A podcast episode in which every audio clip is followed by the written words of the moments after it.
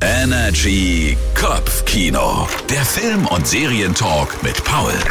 Hello zusammen, das erste Kinohalbjahr ist rum und heute schauen wir zum einen mal auf das, was noch auf uns zukommt, zum anderen aber auch auf das, was jetzt schon alles war. Und ich sag mal so, die zweite Hälfte von 2023 kann nur besser werden. Es gab definitiv schon bessere Zeiten im Kino. Klar, wir hatten ein paar Erfolge mit dem Mario-Film oder auch mit Guardians of the Galaxy, aber es gab eben auch leider umso mehr Misserfolge an den Kinokassen weltweit.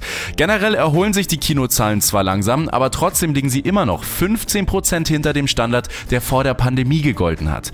Die Gründe dafür sind unterschiedlich, ein ganz großer ist aber auf jeden Fall der Überfluss an Content auf den ganzen Streamingdiensten, durch den der Gang ins Kino für viele gar nicht mehr in Frage kommt.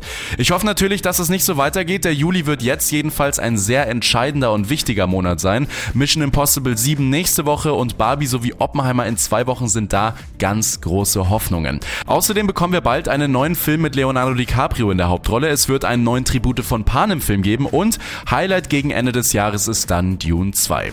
Das alles sind definitiv Gründe, mal wieder die Couch zu verlassen, nicht irgendeine x-beliebige Serie zu gucken, sondern eben ins Kino zu gehen und dieses Kino ja noch zu einem guten zu machen. Dass es an den Kassen nicht ganz so gut läuft, liegt ja nicht am Film oder am Kino selbst, sondern schließlich an uns.